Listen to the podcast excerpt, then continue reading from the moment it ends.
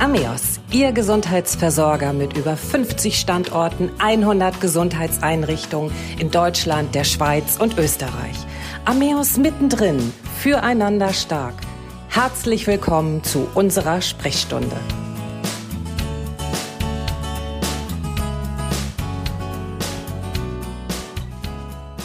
Schön, dass Sie wieder dabei sind, wo auch immer Sie uns gerade zuhören. Mein Name ist Christiane Hartung-Kollbaum und mein Gesprächsgast heute ist der Urologe Dr. Christian Thiemer, Oberarzt am Ameos Klinikum Ratzeburg. Unser Thema heute Darüber spricht man nicht. Harninkontinenz nach OP. Herzlich willkommen, Herr Dr. Thiemer. Ja, vielen Dank für die Einladung. Schön, dass ich da sein darf. Den Urin nicht mehr halten können, das Problem kennen viele Menschen. Etwa 10 Millionen Menschen in Deutschland sind davon betroffen. Vor allem Frauen haben mit zunehmendem Alter immer häufiger mit Blasenschwäche zu kämpfen. Bei Männern ist Inkontinenz eine gefürchtete Nebenwirkung nach einer radikalen Entfernung der Vorsteherdrüse, Prostata. Nach Angaben der Deutschen Gesellschaft für Urologie ist direkt nach der OP jeder zweite Patient von einer Harninkontinenz betroffen. Herr Dr. Thiemer, die Inkontinenz, aber auch die erektile Dysfunktion sind die beiden Symptome, die Männer mit Prostatakrebs am meisten zusetzen. Die Inkontinenz beeinträchtigt den Alltag, Beruf und natürlich auch die Lebensqualität der Männer erheblich. Die Ursache der Inkontinenz und des unfreiwilligen Harnverlustes ist immer die OP oder eventuell auch eine Strahlentherapie. Was bedeutet das genau nach so einer OP? Wie entsteht die Harninkontinenz bei der Prostata-OP? Ja, Sie haben es schon erwähnt, Sie haben es gesagt, die Inkontinenz ist ein recht großes Problem, auch ein recht großes gesellschaftlich-politisches Problem.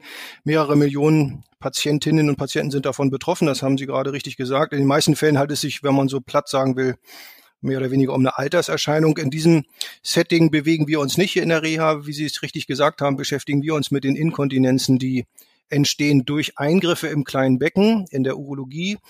Dort sind maßgeblich zu nennen bei den Männern die Entfernung der Prostata, aber genauso auch die Entfernung von Harnblase und Prostata, weil das in der Regel, wenn die Harnblase entfernt werden muss, in einem Stück zu passieren hat. Bei diesen Operationen ist das so, dass sich nicht umgehen lässt, wenn man die Radikalität aufrechterhalten möchte, die unbedingt geboten ist, wenn man eine Krebsoperation durchführen will, dass Teile des natürlichen Schließmuskelapparates dabei zumindest in Mitleidenschaft gezogen, wenn nicht sogar vielleicht auch entfernt werden müssen. Und aus diesem Umstand kommt es regelhaft hinterher nach diesen, nach diesen Operationen zu einer Urininkontinenz der Patienten. Sowohl bei den Patienten, die prostatektomiert sind, aber auch die Harnblase und Prostata entfernt bekommen haben. Ähm, wenn, nun ist es ja so, wenn jemand an Prostatakrebs erkrankt, kann er sich natürlich nicht groß auf so eine OP vorbereiten. Kann man aber auch als Mann äh, dieser Inkontinenz in gewisser Weise vorbeugen? Ja, das kann man durchaus. Das, was ich jetzt gerade gesagt habe, das hört sich natürlich total schrecklich an. Das wollen wir jetzt gleich mal im Nachgang ein bisschen relativieren. Es ist so, dass nach diesen Operationen grundsätzlich zunächst mal unmittelbar nach der Operation, das ist der Zeitpunkt, wo wir die Patienten hier sehen, zwei, drei Wochen nach den Operationen, da gibt es quasi fast niemanden, der nicht mit Harninkontinenz zu tun hat. Bei den meisten ist das so. Heutzutage ist das allerdings so, dass auch in der Urologie natürlich die Operationstechniken sich über die letzten Jahrzehnte erheblich verbessert haben durch zunehmende Erfahrungen. Es sind auch mehr Erkenntnisse über die Anatomie des Schließmuskelapparates dazugekommen. Die Erfahrenheit der Operateure ist über die Jahrzehnte natürlich auch besser geworden, sodass es heutzutage so ist, dass diese Inkontinenz anfänglich zwar besteht, aber man heutzutage eine sehr gute Wahrscheinlichkeit oder sehr gute Chance hat, dass diese Inkontinenz auch wieder verschwindet. Die Inkontinenzraten gemessen nach einem Jahr, nach einer solchen Operation, bewegen sich deutlich unter 10 Prozent oder andersrum gesprochen über 90 Prozent aller Patienten, die heutzutage sich einer solchen Operation unterziehen, werden ziemlich sicher wieder eine Kontinenz erlangen. Das setzt voraus, dass man sich den richtigen, in die richtigen Hände begibt und die richtigen äh, Trainingseinheiten absolviert. Äh, und dafür fühlen wir uns maßgeblich hier in der Reha verantwortlich. Wie lange das dauert, ist sehr unterschiedlich bei den Patienten. Bei einigen geht das innerhalb der ersten sechs Wochen, bei einigen, bei den meisten dauert es so um ein Vierteljahr. Einige wenige brauchen auch ein bisschen länger, vielleicht bis zum halben Jahr. Und bis einem Jahr allerdings sieht man Chancen, auf konservative Art und Weise diese Kontinenz wiederherzustellen. Ist das bei Männern genau wie bei Frauen? Frauen sollen ja äh, den Beckenboden trainieren, dass sie einfach sagen, wir machen Beckenbodentraining. Ähm, hilft das auch bei Männern? Das ist genau der Kernpunkt, den wir hier zu tun haben und zu leisten haben. Es ist eine Funktion der Funktionabilität des Beckenboden Muskelapparates. Wenn Sie jemanden operieren und dabei Teile des ursprünglichen Kontinenzapparates entfernen müssen, dann muss in Folge daraufhin andere muskuläre Strukturen, nämlich im Beckenboden, diese Kontinenzfunktion übernehmen. In der Regel hat diese, haben diese Muskulatur das lange Zeit nicht getan. Es sind grundsätzlich auch eine andere Art von Muskulatur, als die das vorher getan hat, nämlich in diesem Fall willentlich zu beeinflussende Muskulatur. Und genau diese Muskelplatten, muss man geradezu sagen, müssen entsprechend trainiert werden. Dieses Training ist nicht ganz so banal, weil man zunächst erstmal lernen muss, diese richtigen Muskeln überhaupt über das Gehirn aktiv anzusteuern. Das machen wir hier in unseren physiotherapeutischen Sitzungen exzellent, wie ich finde. Danach muss dann ein Trainingseffekt sich einstellen und auch eine Art Gewöhnung, sodass diese eine so Art Automatisierung der Ansteuerung dieser Muskelplatten stattfindet, die dann wieder für eine, zu einer vernünftigen Kontinenzleistung führen können. Dieses kann man auch schon vor der Operation machen. Man kann schon gut vorbereitet in eine solche Operation reingehen. Der Punkt ist nur, dass meistens in den meisten Fällen die Zeit, die, die Zeitspanne vor der geplanten Operation dazu eigentlich nicht ausreicht. Wann immer man Kontinenztraining macht, muss man sich darauf einstellen, dass das keine Sache ist, die in wenigen Tagen oder vielleicht auch nur in wenigen Wochen zu absolvieren ist. Ist es eigentlich so, dass eine Harninkontinenz bei Männern auch eben ohne die OP im Laufe der Zeit ähm, durch eben Bindegewebsschwäche äh, oder so etwas in der Art entstehen kann? Dass man also empfiehlt, liebe Männer, macht es genau wie die Frauen, ähm, arbeitet vor, seht zu, dass ihr das äh, vorher schon trainiert, damit eben im Alter nicht die Harninkontinenz auftritt? Also nie darf man in der Medizin nie sagen, aber grundsätzlich ist dieses Problem der Inkontinenz durch Senkungserscheinungen im Becken, die letztendlich nur Folge einer Schwächung der muskulären und Aufhängeapparate im kleinen Becken sind, sind bei Männern eher nicht das Problem. Das ist nicht, das ist eher den Frauen vorbehalten. Dadurch eine Inkontinenz zu erlangen, die bei den Männern ist es ja eher noch so, dass die Prostata als wenn man sagen, Ventilmechanismus davor ist. Wenn Männer im höheren Alter Inkontinenzprobleme entwickeln, hat das in der Regel damit zu tun, dass es so eine Art Überlaufinkontinenz sich einstellt. Das heißt, die Blase nie ganz leer wird, weil die Prostata zu groß wird. Aber so im Sinne von einer Beckenbodenschwäche ist das bei Männern eher die Ausnahme. Das ist dann eher bei den Frauen. Es gibt ja auch verschiedene Formen der Inkontinenz. Können Sie unseren Zuhörern vielleicht einmal die Unterschiede erläutern? Also das, was wir hier sehen und was in den allermeisten Fällen vorliegt, sowohl bei den altersbedingten Inkontinenzen wie aber auch bei den postoperativen Inkontinenzen sind sogenannte Stressinkontinenzen. Da gibt es manchmal Verständnisprobleme, weil Stress wird immer assoziiert mit Stress im Kopf, mit psychischer Belastung oder ähnlichem. Das hat in diesem Fall nichts damit zu tun. Der Begriff bezieht sich lediglich darauf, dass die Harnblase unter physikalischen Stress gesetzt wird, zum Beispiel beim Husten oder beim Anspannen der Bauchmuskulatur, beim Pressen oder beim Aufstehen. Dadurch kommt es zu einer mechanischen Belastung der Harnblase. Und wenn dann der darunterliegende Schließmuskelapparat nicht aus geprägt genug mehr ist oder nicht kräftig genug ist, kommt es dann zu einer Inkontinenz. Das heißt, Patienten werden inkontinent beim Husten, beim Niesen, beim Lachen, später schon beim Aufstehen und beim ganz und im ganz fortgeschrittenen Stadien schon beim normalen Gehen oder Laufen. Das nennt sich Stressinkontinenz, hat nichts mit einer psychischen Belastung zu tun. Das ist die häufigste Form der, der Inkontinenz.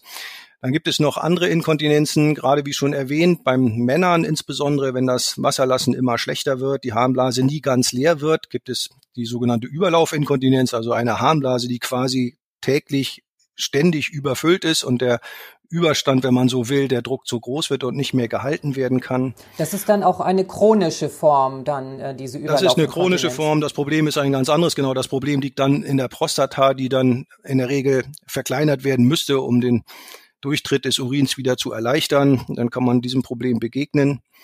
Und dann gibt es noch das Bild der sogenannten neurogenen Harnblasen. oder Beckenbodenentleerungsstörungen. Auch dort stellen sich häufig Inkontinenzen ein, also alles, was aus dem neurologischen Bereich dazukommt. Äh, neurologische Störungen, Grunderkrankungen, systemische neurologische Erkrankungen, aber auch sowas wie Querschnittspatienten oder ähnlichem, die häufig mit Inkontinenzen zu tun oder zu kämpfen haben. Es gibt doch auch noch die Reizblase. Das heißt, äh, wenn man immer das Gefühl hat, oh, ich muss jetzt aber dringend auf die Toilette, ähm, ist das so eine, eine psychische Form oder wie muss man sich das vorstellen? Ja, wenn man das so leicht beantworten könnte, dann würde ich das tun.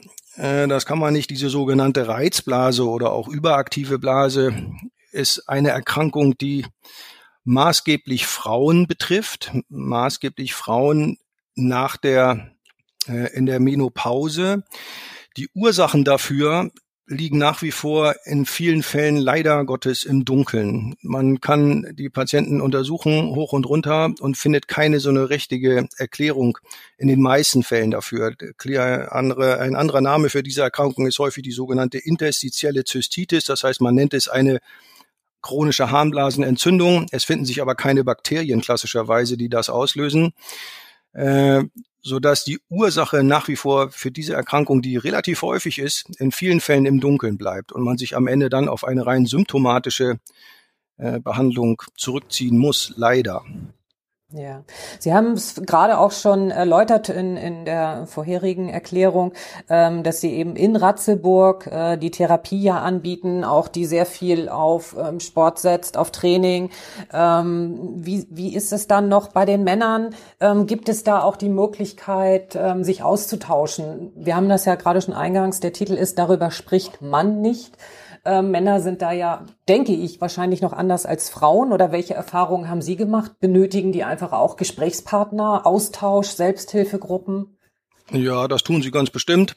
Äh, also jetzt die Männer, die ich begegne in mein, im Rahmen meiner Sprechstunde, die sind natürlich alle sehr offenherzig. Da wird das natürlich im Detail besprochen. Die Probleme sozusagen, wie weit das nachher untereinander geteilt wird, das ist individuell sehr verschieden, aber grundsätzlich gibt es einen sehr großen Gesprächsbedarf. Wir begegnen dem hier auch mit Gruppen, also an dem die Patienten natürlich freiwillig teilnehmen können, Erfahrungsaustauschgruppen mit dieser Inkontinenz. Und die Rückmeldungen, die ich davon bekomme, sind durchweg positiver Natur, allein schon aus dem Umstand, dass die, die meisten Patienten das erste Mal zur Kenntnis nehmen, dass das zunächst mal so in diesem Zeitfenster, wo die hier bei uns sind, ganz normal ist und vor allem, dass sie nicht die einzigen sind, sondern dass das bei allen so ist. Das hilft, das hilft vielen schon mal. Und äh, wir versuchen dann auch den Patienten hier durch Fachvorträge und ähnlichem äh, auch eine vernünftige Perspektive, auch eine sachlich richtige Perspektive zu geben, was diese Kontinenzentwicklung angeht. Wie gesagt, heutzutage, in den heutigen Zeiten sind die Raten, die Erfolgsraten sind, sind recht gut über allerdings über einen etwas gestreckteren Zeitraum nach den Operationen. Das muss man wissen. Ja, Sie hatten es ja auch schon gesagt, dass so äh, etwa 90 Prozent wieder Kontinent sind. Das zieht sich dann oftmals ja bis zu einem Jahr hin. Mhm. Ähm, wenn sich jetzt aber innerhalb dieser Zeit äh, das nicht bessert und die Inkontinenz nicht verschwindet, ähm, gibt es da noch andere Möglichkeiten der Behandlung? Also es, das gibt es natürlich. Man muss diese Fälle, die gibt es, klar. Die muss man statistisch sind das sind das nahezu, wie schon erwähnt, eher die Ausnahmefälle. Wenn sich so eine Inkontinenz gar nicht bessern will oder auch nach einem nach Ablauf eines Jahres nach wie vor ein sehr belastendes oder einschränkendes Symptom sind, dann gibt es als nächste Stufe, als nächste Eskalationsstufe der Behandlung auch operative Möglichkeiten heutzutage, dem zu begegnen.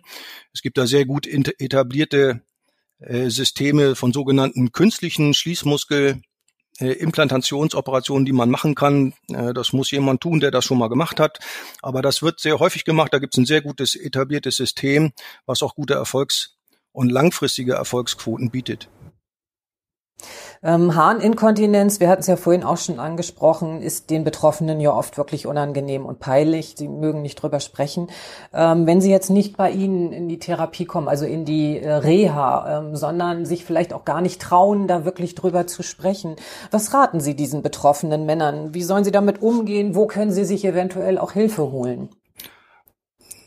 Ja, das gibt es natürlich. Also Hilfe ist in den allermeisten Fällen notwendig. Und äh, wer jetzt von seinem Urologen oder von seinem Hausarzt nicht auf die Reha hingewiesen wird, der ist sicherlich super beraten, wenn er sich zum Beispiel über seinen Urologen an eine Selbsthilfegruppe wendet. Das gibt es in jeder Stadt, gibt es diese Selbsthilfegruppen, die sind in der Regel sehr gut organisiert, sehr gut vernetzt und auch äh, wissen auch äh, mit Rat und Tat zur Seite zu stehen, haben sehr viele Adressen. Äh, da kann man sich jederzeit vernünftige Hilfe holen.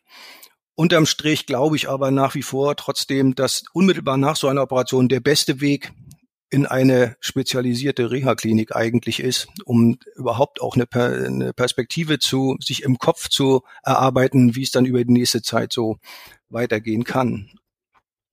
Wie ist der Ablauf, äh, wenn man jetzt zum Beispiel zu Ihnen in die Reha kommen möchte? Kann ich einfach zu meinem Urologen hingehen oder jetzt dann eben als betroffener Mann kann sagen, ich möchte in die Reha nach Ratzeburg oder wie wird das entschieden? Also klassischerweise finden diese Anmeldungen schon aus den Krankenhäusern statt. Also wenn die, die Patienten, die operiert sind, äh, haben im Krankenhaus noch, wobei die Liegezeiten ja heutzutage sehr kurz sind, äh, haben im Krankenhaus noch Kontakt zu den dort ansässigen Sozialdiensten. Äh, dort wird das angeboten, eine Reha wahrzunehmen und von dort aus gehen dann auch in der Regel schon die Anträge raus. Äh, man kann das aber auch verschieben, auch später noch sozusagen kann der Urologe oder auch der behandelnde Hausarzt kann, kann, ein kann solche Reha-Maßnahme beantragen. Äh, ja, so das ist der klassische Weg eigentlich, wie die, wie die Patienten zu uns kommen. Die meisten kommen allerdings aus der, aus, direkt aus, mit den Anmeldungen aus den Kliniken zu uns. Gut, dann vielen Dank dazu. Ähm, vielleicht noch als Hinweis, es gibt ja die Deutsche Inkontinenzgesellschaft, äh, an die man sich natürlich für Infomaterial auch immer wenden kann. Ähm, ich gehe mal davon aus, dass man da wahrscheinlich auch ähm, die Adresse im Internet findet ähm, oder Unbedingt. dass man da dann einfach guckt und äh, sich da das Infomaterial vielleicht zuschicken lässt. Kann ich auch direkt mich bei Ihnen melden und sagen, ich möchte zu Ihnen in die Reha kommen, wenn ich jetzt also nicht direkt aus dem Krankenhaus komme oder eben über den Hausarzt, kann das auch erfolgen? Erfolgen? Ja, das kann natürlich auch erfolgen. Das, das kann man immer machen, sozusagen gerne. Denn würden wir Kontakt aufnehmen, es ist, am Ende ist es ja eine Frage, wer ist der Kostenträger? Wenn Sie als Selbstzahler kommen, dann sind, können Sie natürlich jederzeit das selber organisieren. Aber auch wenn Sie, wenn das über, über die äh, Versicherungssysteme geht, sozusagen, können Sie sich auch jederzeit an uns wenden. Wir können dann Kontakt aufnehmen mit den jeweiligen, mit den jeweiligen Kostenträgern und auch diese Anträge dort stellen. Gut, dann sage ich an dieser Stelle vielen Dank, Herr Dr. Thiemer. Darüber spricht man nicht. Ich hoffe, dass wir jetzt vielleicht einen kleinen Anstoß gegeben haben, dass äh, der ein oder andere Mann sich doch angesprochen fühlt und sich dem Thema stellt. Dann sage ich an dieser Stelle herzlichen Dank, Herr Dr. Thiemer, für das Gespräch und ich freue mich aufs nächste Mal. Ja, gerne. Das war Ameos mittendrin füreinander stark. Mein Name ist Christiane Hartun-Kollbaum und ich freue mich auf Sie bis zur nächsten Sprechstunde.